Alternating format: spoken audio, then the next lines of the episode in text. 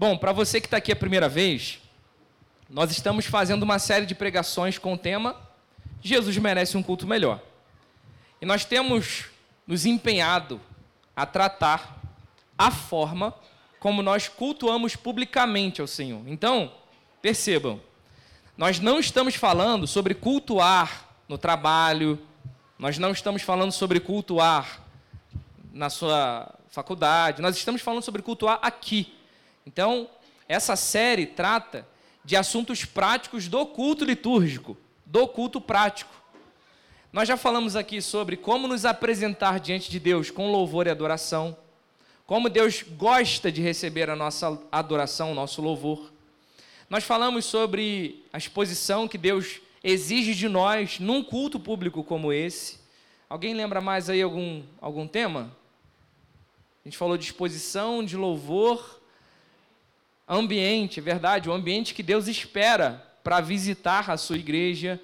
Enfim, eu não vou lembrar de cabeça, eu não sei se hoje é a quarta ou a quinta. Oi? Comunhão, né, também. Falamos sobre olhar para Deus quando cultuamos, enfim. Hoje a gente vai falar de um assunto que é bem engraçado. Eu já tinha pensado em falar desse assunto, mas eu falei assim: falar sobre apelo não faz muito sentido para uma igreja que não faz apelo. Até que eu vi um, um, vídeo do Iago Martins recentemente, todo mundo me mandou esse vídeo. Eu falei, cara, Deus quer falar alguma coisa comigo sobre esse assunto. Quando eu vi o vídeo, eu tive a confirmação de que era para tratar o assunto apelo. Então, nós falaremos do apelo como quem não faz apelo. Por que não fazemos apelo? Porque apelo não faz parte do nosso culto público. Lembrando, nós estamos tratando o culto público, a prática do nosso culto público. Então falaremos sobre apelo, sobre como aceitar Jesus num culto. Aliás, será que um culto é para aceitar Jesus? Nós vamos discorrer sobre esse assunto. Bora comigo então? Abra sua Bíblia em 1 João, capítulo 4, versículo 15. Será que a gente precisa aceitar Jesus?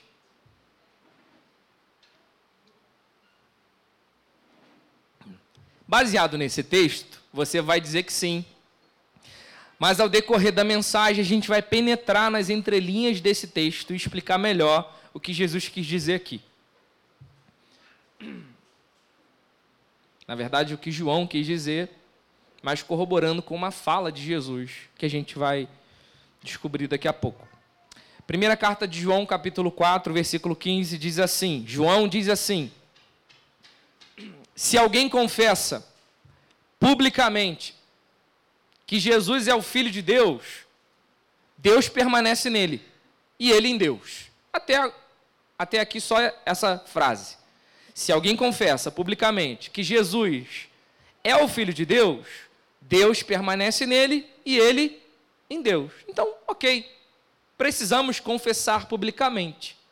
Precisamos então fazer apelo. As pessoas precisam vir à frente e confessar publicamente que estão aceitando Jesus, para então Deus recebê-lo e permanecer nele. Será que é isso que o texto quer dizer? Certa vez eu ouvi um amigo dizer assim: Tiago, toda vez que eu vou na sua igreja, eu tenho uma vontade de aceitar Jesus. A tua palavra ou a palavra pregada lá me comove de tal maneira que eu decido hoje eu vou aceitar Jesus. Mas vocês não fazem apelo. Vocês não me dão direito de aceitar Jesus na igreja de vocês. É difícil explicar para quem foi tradicionalmente condicionado a pensar que uma oração aqui à frente tem o poder de mudar tudo. Mas eu vou tentar. É muito difícil, repito, explicar para alguém que foi condicionado a entender que uma oração específica tem o poder de mudar a vida de alguém. Mas a minha tarefa como pastor é essa.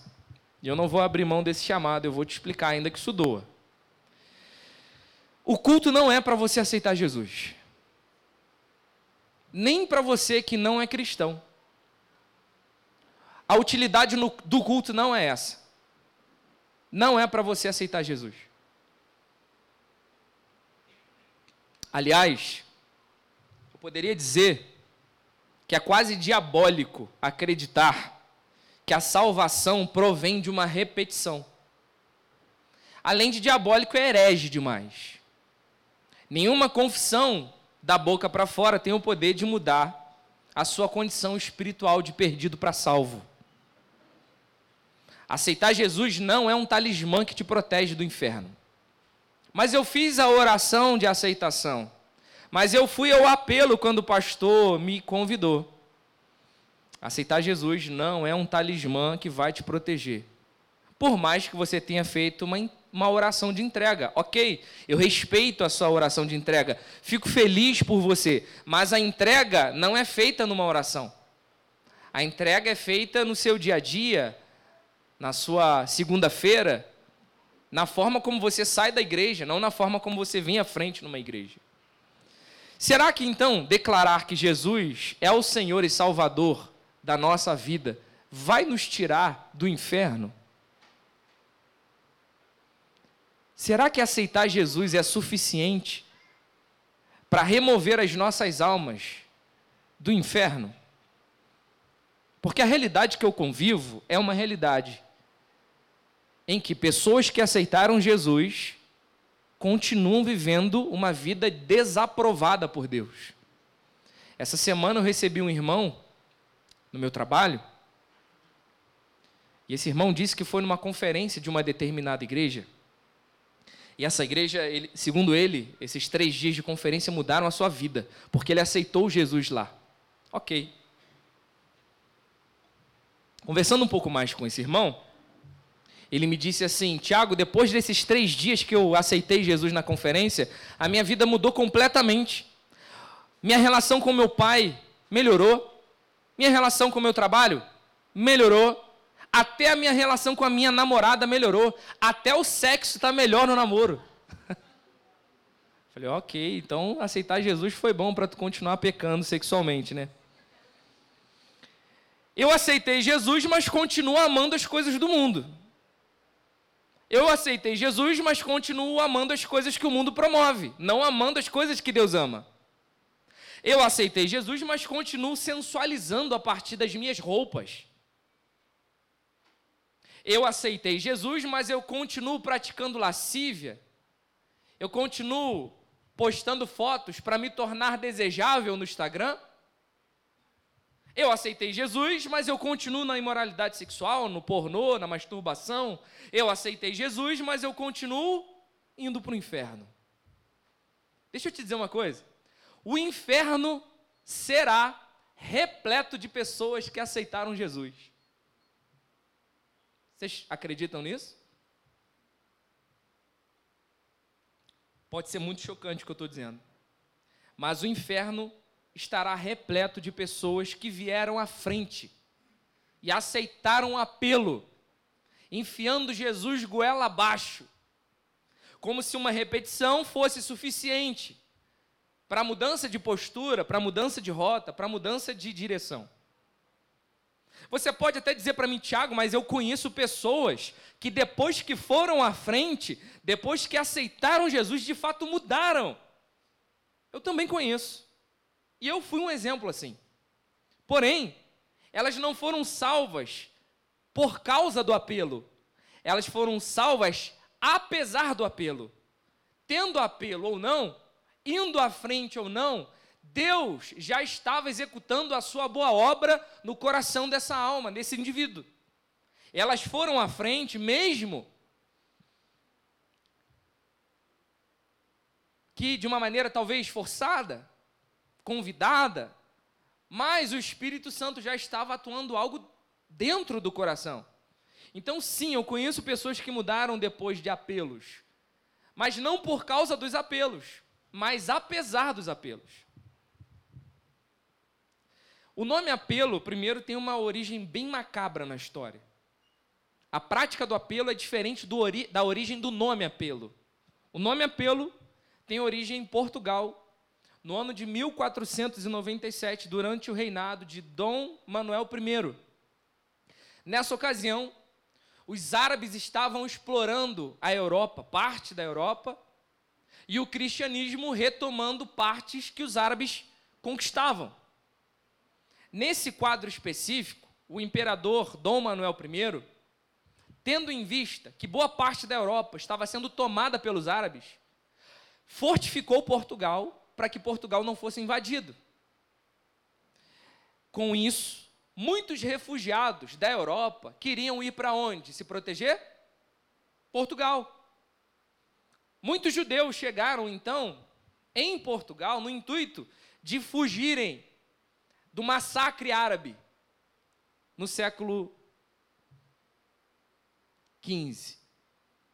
Quando chegaram em Portugal, o rei Dom Manuel I disse: Olha, eu até aceito vocês, judeus, desde que vocês aceitem o meu apelo. A primeira vez que a palavra apelo apareceu dentro do cristianismo foi para forçar judeus a aceitarem o cristianismo para não serem mortos pelos árabes. Então o nome apelo tem uma origem macabra, ou seja, eu preciso apelar para vocês se tornarem católicos para que vocês não sejam mortos pelos árabes. E muitos judeus aceitaram o apelo. Daí vem aceitar o apelo. Muitos judeus fingiram se converter ao cristianismo para não serem mortos pelos árabes. Existe uma frase de um pensador, eu não me lembro agora o nome desse pensador, mas ele diz assim: na, no, em Portugal, no século XVI, havia mais padres judeus do que padres católicos. O que, que ele quis dizer com isso? Muitos judeus fingiram se converter ao cristianismo até o ponto de entrar como padres, para serem livrados da perseguição árabe. Então, esse, essa é a origem desse nome, apelo. Não só por, por isso, a gente já não deveria apelar. Vamos ter um apelo aqui à frente. Não, para com isso. Vamos parar de usar esse nome. Segundo, o ato de ir à frente começa com o avivamento wesleyano e o grande despertar do início do século XIX. Nessa ocasião, a igreja wesleyana promoveu vários acampamentos entre jovens e nesses acampamentos havia dois lugares físicos na igreja com o nome Banco dos Aflitos e Banco dos exortadores. Nesses acampamentos, havia um cantinho assim na igreja chamado Banco dos Aflitos. O que seria isso? São pessoas que estavam sendo comovidas pela mensagem, estavam desabando seus corações perante a pregação do Evangelho, e elas se direcionavam perante um convite a esse banco havia o banco dos olheiros, que eram obreiros da igreja preparados para tratar essas pessoas fragilizadas emocionalmente. Então havia o banco dos aflitos e o banco dos olheiros. Os olheiros ficavam olhando os aflitos irem para o banco, para aproveitarem da ocasião e forçarem Jesus goela abaixo. E muitas pessoas aceitavam Jesus. No Novo Testamento, não existe nenhuma referência sobre Jesus convidar pessoas a aceitá-lo. Não existe nenhum apelo apostólico, ou melhor, nenhuma palavra apostólica incentivando a igreja a convidar pessoas a aceitarem Jesus. Existe sim um chamado ao arrependimento. Arrependam-se dos seus pecados, mas não aceite Jesus como seu único e suficiente Salvador. A parada começa a complicar demais no século XIX com um avivalista chamado Charles Finney. Charles Finney era pelagiano. O que é pelagiano?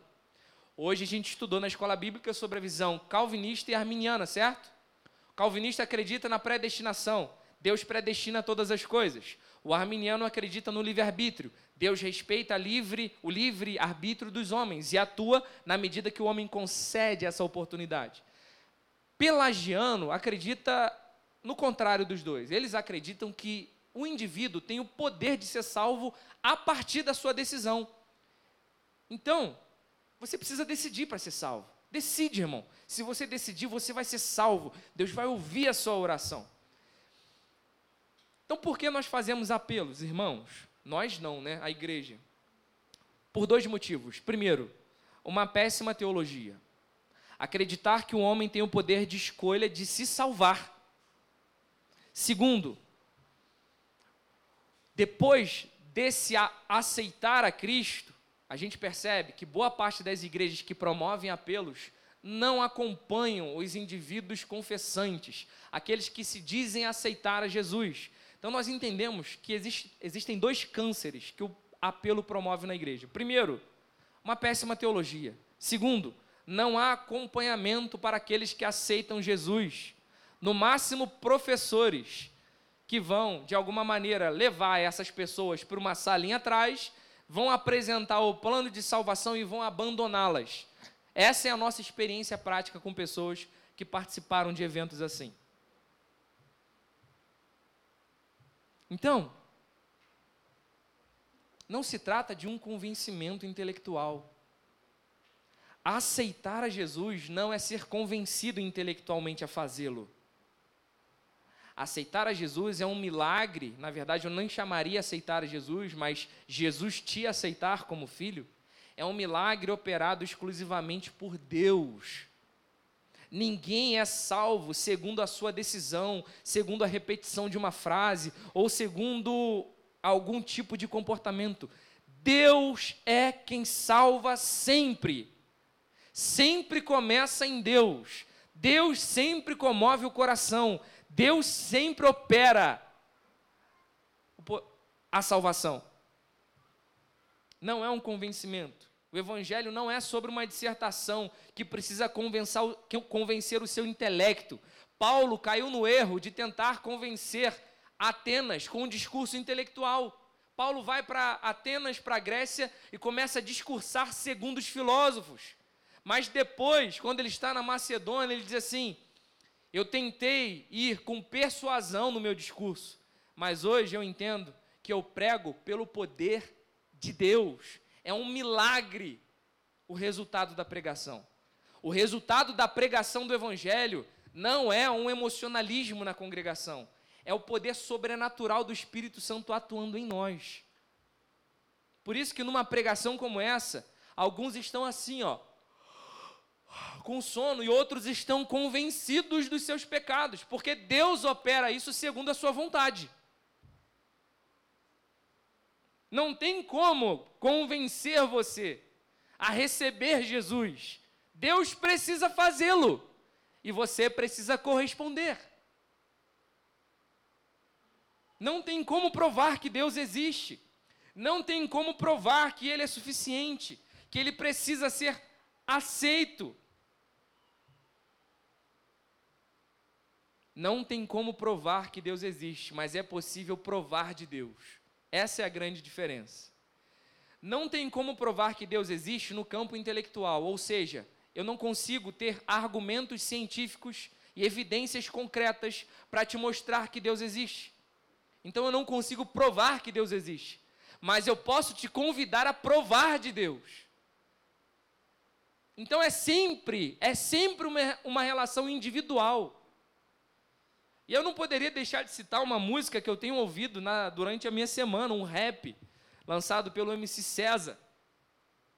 E, na verdade, esse rap é um desabafo do MC. Se você quiser pesquisar depois com calma, pesquisa lá Ligação Perdida MC César.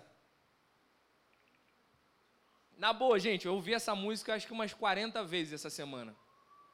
Essa música é uma oração de César ele expõe na música as suas indagações, os seus questionamentos a Deus. Ele começa dizendo assim: ele começa chamando Deus para o debate. Eu já vou começar direto ao ponto, mas eu estou falando com alguém que eu não sei se existe. É assim que ele começa o rap. E uma parte do rap dele, ele diz assim: Eu já cansei das minhas teorias tentando explicar o parto do mundo. Por mais que eu calcule, a conta não fecha. Será que não fecha por não ter resposta ou será que a resposta não cabe na conta? Exigimos respostas tão exatas nessa vida tão complexa. Mas quando a lágrima escorre, despedaçam até as verdades que nós julgamos concretas. Redefinir a liberdade é mais fácil que arcar com o preço dela, mas eu já cansei de criar conceitos que eu nem faço ideia de onde me levam. A religião levou a minha fé para o coma, mas eu tive a impressão de ver um homem andando por cima das ondas de um cardiograma, sem muita explicação. Ele só disse: Vem. Ele só disse: Vem. Ele só disse: Vem. Ele só disse: Vem, e eu não me atrevo a dizer nada além. Decifrar a alma pelo aquecimento de quarks e gluons, ou fragmento de um boom que nós chamamos de Big Bang, ou se estamos só renomeando um haja luz, onde todos, todos, todos os átomos disseram amém. Os átomos dizem amém. E sabe o que isso prova? Nada. Nada disso prova absolutamente nada. Ai de mim tentar explicar Deus, tentar provar Deus. Eu só posso provar de Deus, saber que Ele existe provando dele. Ai de mim tentar explicá-lo de um jeito que ele não explicou. Tentar explicar um convite, o próprio disse: Vinde a mim os que têm sede. Tudo que eu posso dizer é que um dia eu provei. Provar dele e não me atrevo a tentar explicar com algo que ele também não se explicou. Não há nada mais insaciável que viver provando tudo sem sentir o sabor de nada. Essa é a música Ligação Perdida do César, uma música de 10 minutos. Eu citei apenas alguns trechos. Trechos que ele, no início, desabafa, dizendo: Eu não acredito mais que o Senhor existe. Mas quando a religião levou a minha fé para o coma, eu vi um homem caminhando sobre as ondas de um cardiograma.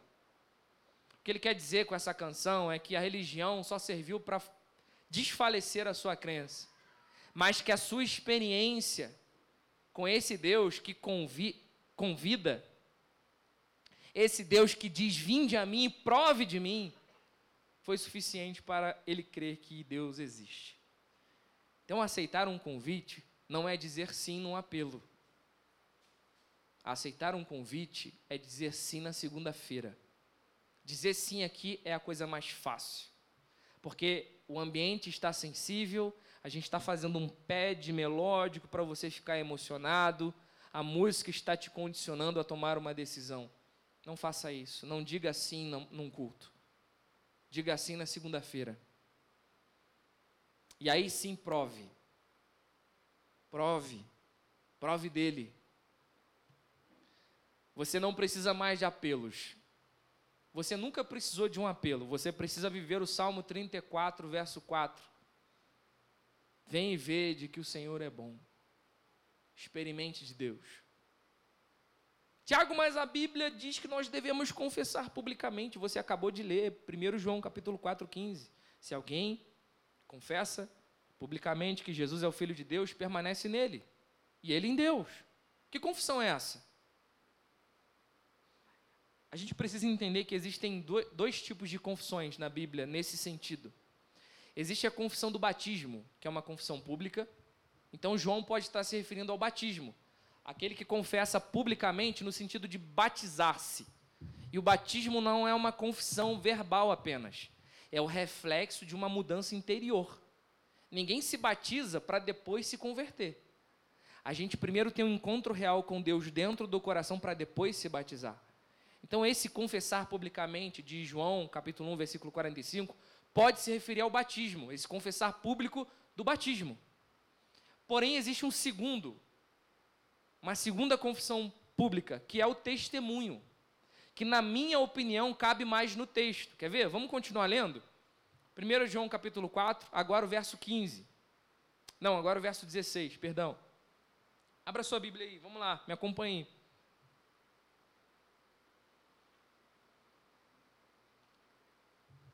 Você já leu, né, que se alguém confessar publicamente que Jesus é o Filho de Deus, Deus permanece nele e ele em Deus. Verso 16. Assim, conhecemos o amor que Deus tem por nós e confiamos nesse amor. Deus é amor.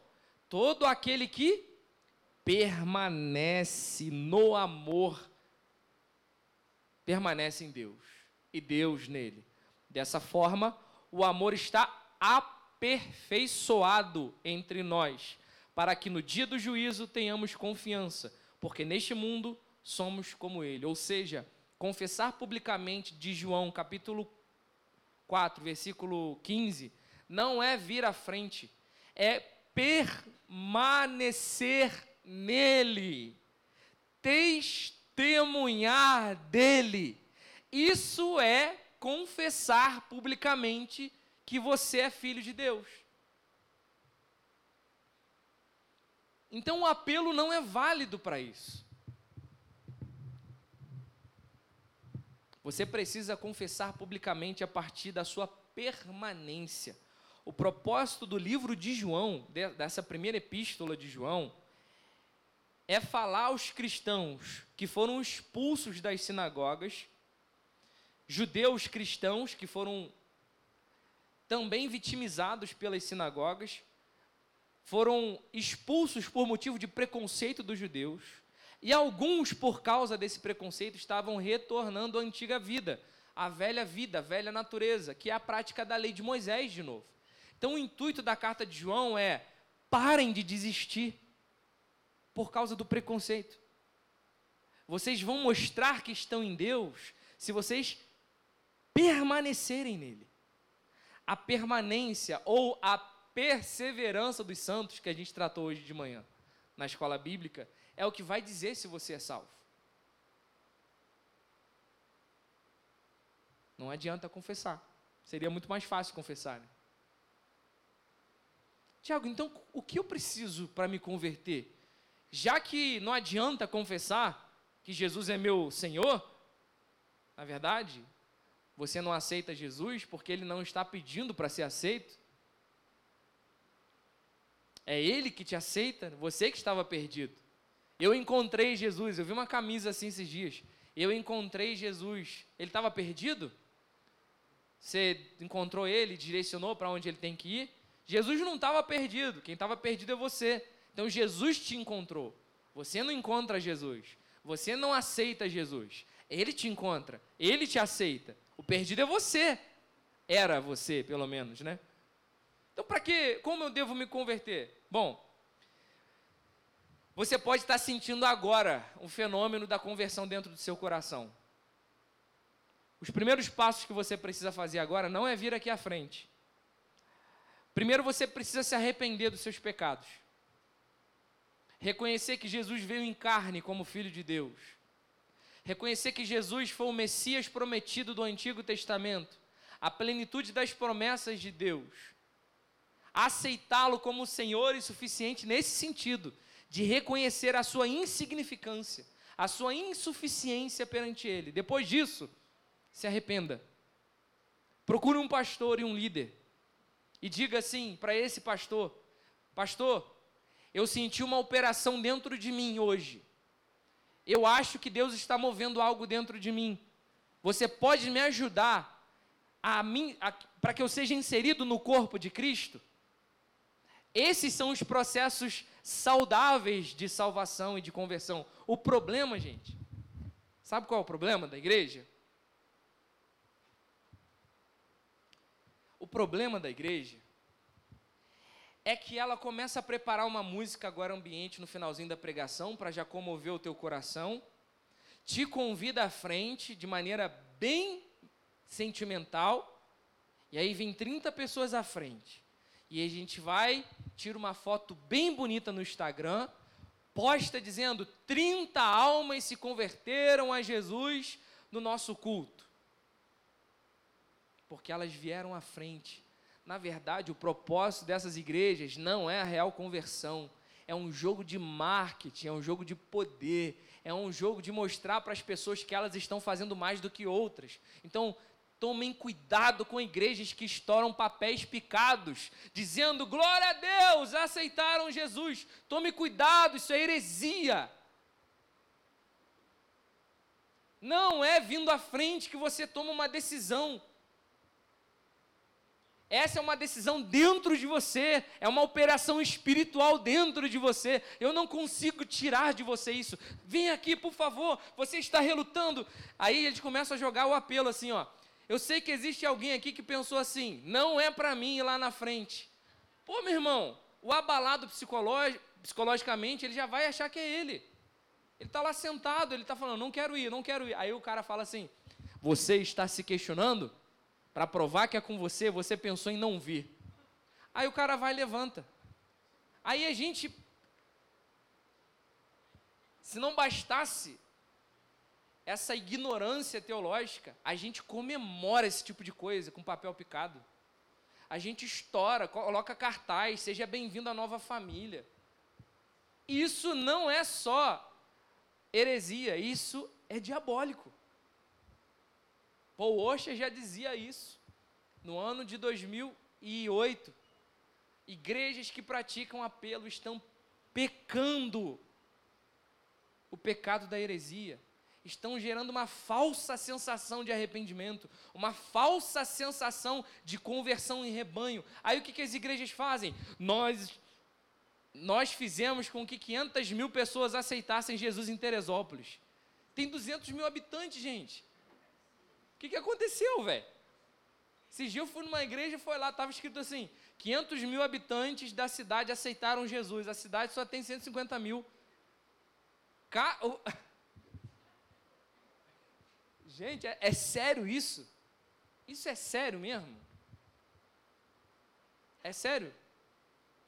Tiago, você está sendo duro demais. Eu não estou sendo duro demais. Eu estou preocupado com a sua alma.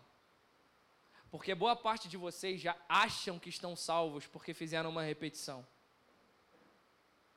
Boa parte de vocês acham que estão salvos porque frequentam uma igreja.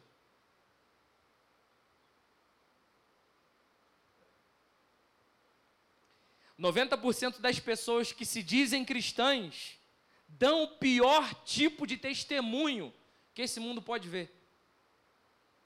90% das pessoas nas igrejas não estão preocupadas com santificação.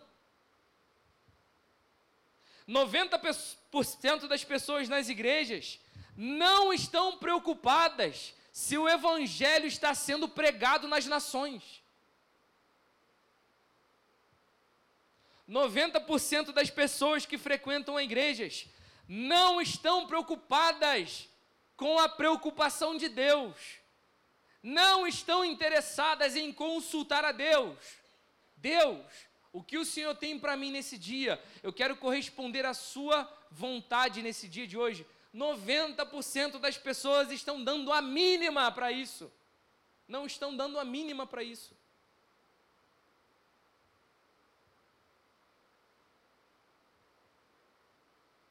Tiago, você está sendo pesado. Isso se chama amor. Uma forma que vocês precisam aprender a serem amados. Vocês acham que exortação é machucar o corpo de Cristo. Paulo enxerga exortação como uma forma de amar o corpo de Cristo. Eu estou amando vocês pregando essa mensagem. Eu estou preocupado com a alma de vocês pregando essa mensagem. Vocês deveriam sim se desesperar se eu tivesse passando a mão no pecado de vocês, se eu tivesse dizendo, viva os sonhos mesmos de vocês, bora lá, o que importa é ser feliz. Isso deveria atordoar um membro de uma igreja. Mas um pastor com uma Bíblia na mão, ensinando como permanecer em Deus, deveria ser motivo de gratidão e alegria. Mas não é isso que a gente vê. Faz um carinho em mim aí, Tiago.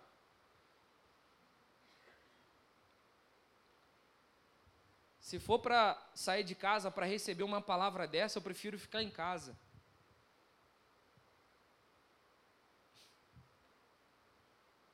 Meu compromisso é com Deus, não é com você.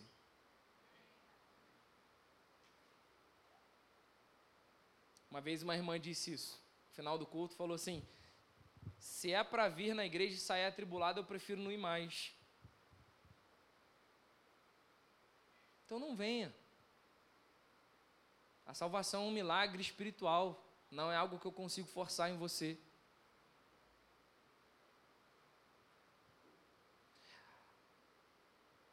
A igreja evangélica deveria ficar envergonhada de estar contabilizando como salvos pessoas que sequer conhecem o básico do evangelho sequer conhecem quem Cristo é. Quem ama seus familiares aqui, levanta a mão. Quem ama seu pai ou a sua mãe? Glória a Deus por isso. Amar seu pai e sua mãe te leva ao mínimo de dedicação com eles, certo? Digo assim: quem sabe o aniversário do pai ou da mãe aí? Levanta a mão. Quem sabe quantos anos o pai e a mãe têm? Quem sabe onde o pai e a mãe morou a vida toda? Quem sabe quantos irmãos pai e mãe tiveram? Normal, básico, né? Aliás, até odiando pai e mãe, a gente sabe dessas coisas, né? Como nós podemos dizer que amamos a Deus se nós não conhecemos o mínimo de quem Deus é? Não sabemos quem são seus irmãos. Não sabemos. Vocês cantaram aqui hoje? Leão de Judá. Se eu perguntar para vocês por que, que vocês cantam Leão de Judá, eu tenho certeza que 80% não saberia responder. É, porque está na Bíblia, né? Mas por que está na Bíblia Leão da tribo de Judá? Só vi na escola bíblica, hoje a gente explicou. Você sabia que o Jesus que você adora é judeu? Você sabia? Por isso que você canta Leão da tribo de Judá, que ele é um descendente da tribo de Judá? Você sabia que Jesus não é ele não é sem religião, ele tem uma religião e voltará com uma, reinando sobre um lugar religioso, sobre um território religioso. Você sabia que a Bíblia é sobre o Oriente Médio? Ela foi escrita com linguagem de Oriente Médio, com coração de Oriente Médio, para o povo do Oriente Médio, e ele voltará no Oriente Médio? Ah, não... Então você não ama, cara. Você não ama. Se você não sabe o mínimo de Deus, você não ama. E tudo bem, é bom aprender isso agora, é bom reconhecer isso agora, do que permanecer achando que uma confissão à frente te salvou. Caraca, eu não amo a Deus, eu descobri isso, eu também estou em processo, eu preciso aprender a amá-lo, mas eu estou desesperado querendo saber quem Ele é todos os dias da minha vida, com todos os meus erros e pecados, eu tenho muito, eu sou o mais pecador daqui, dessa igreja mas eu estou em uma relação apaixonada com um homem de 33 anos, eu estou disposto a conhecê-lo. Eu amo vir na sala de oração para conhecê-lo um pouco mais. Eu amo vir na escola bíblica para saber um pouco mais sobre quem ele é. Eu amo ir nos lemes para conhecer ele a partir da vida do meu irmão. Se você não faz essas coisas, você não ama o Filho de Deus. E tudo bem, eu respeito. Só não se engane. Pare de se enganar. Eu amo Jesus, mas eu não tenho uma igreja. Você não precisa de uma igreja para ser salvo. Mas quando você é salvo, você carece de comunhão de irmãos. Você pode ter essa comunhão em qualquer lugar. O problema é que a gente usa dessa desculpa para não prestar conta para ninguém, para não caminhar com ninguém. Deu para entender, gente? Minha revolta, meu desabafo? Conheça esse cara, se apaixone por ele, permaneça nele, isso te tornará salvo. Pare de fazer orações. Ó, posso falar uma outra coisa? Que vai ser o tema de um próximo culto nosso? Você não precisa mais ouvir pregações. A maior parte de vocês está saturado de pregação. Vocês não precisam mais ouvir pregação, cara. Vocês precisam começar a tentar lembrar disso que está sendo falado segunda-feira. Porque a sensação que eu tenho às vezes é que muitos irmãos estão ouvindo e admirando intelectualmente o que está sendo dito. Que interessante isso. Eu não quero que seja interessante. Eu não dou a mínima para que você ache interessante. Eu quero que você pegue o que está sendo dito e carne essa parada segunda-feira. Eu preciso viver essa parada. Pô, vou no reformário porque tem uma palavra legal. Não, não venha mais. Você não precisa mais de palavras legais. Você não precisa mais de pregações interessantes. Pô, legal, o Tiago puxou lá da história de onde vinha um apelo. Que le... Não, não, não, não, você entendeu errado, cara. A minha preocupação é com a sua alma. Se coloque de pé, por gentileza.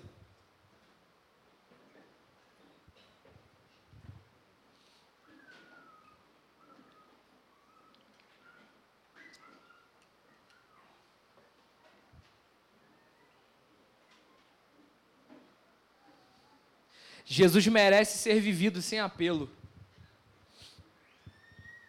Uma relação amorosa que tem apelo sempre vai ser uma relação de defraudação. Se tem apelo, tem defraudação. Se eu preciso forçar alguém para estar comigo, eu estou estuprando essa pessoa. O estupro nada mais é do que uma relação íntima forçada. Eu não posso forçar a relação íntima com Deus, nem Ele comigo.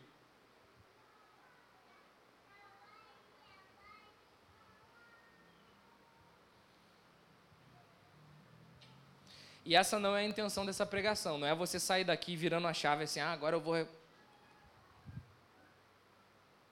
fazer a, coisa com a força do meu braço. Não, não é sobre isso.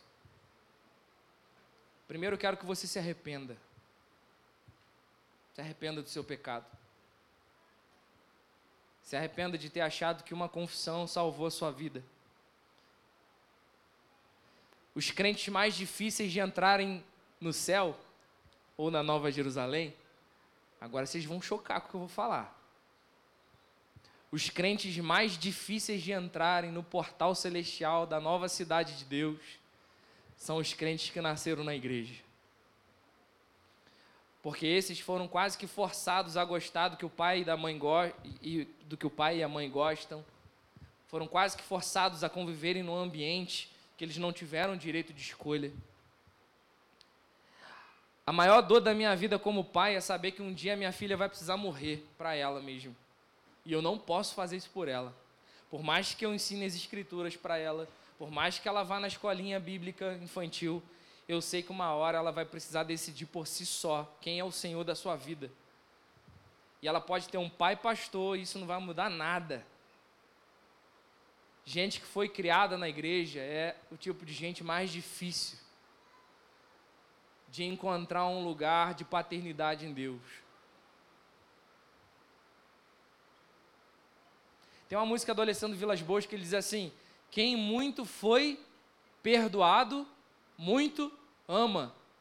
O grau do seu amor sempre vai ser de acordo com o grau do reconhecimento da sua perdição.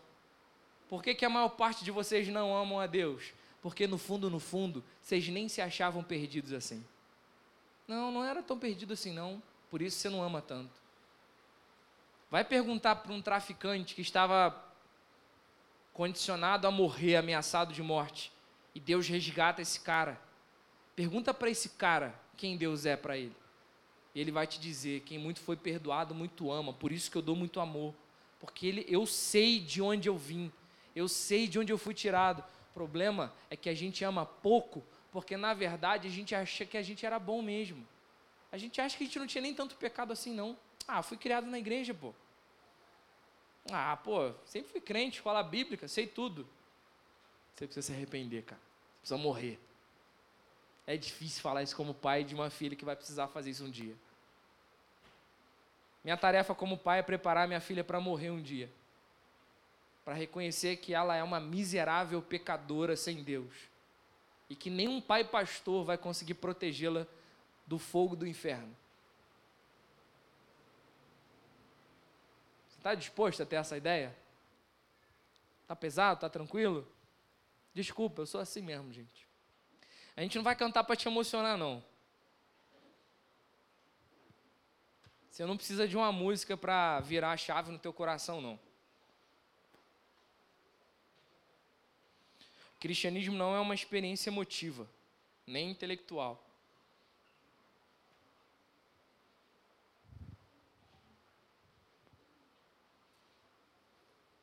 Mas nós vamos cantar a Deus em gratidão, porque Ele nos livrou, nos livrou do pântano da nossa alma. O Deus que andava no jardim do Éden, com seus pés descalços, caminhando pelo jardim com Adão e Eva, decidiu colocar esses mesmos pés no pântano do nosso pecado e nos tirou de lá. Você precisa entender que você estava nesse lamaçal, velho.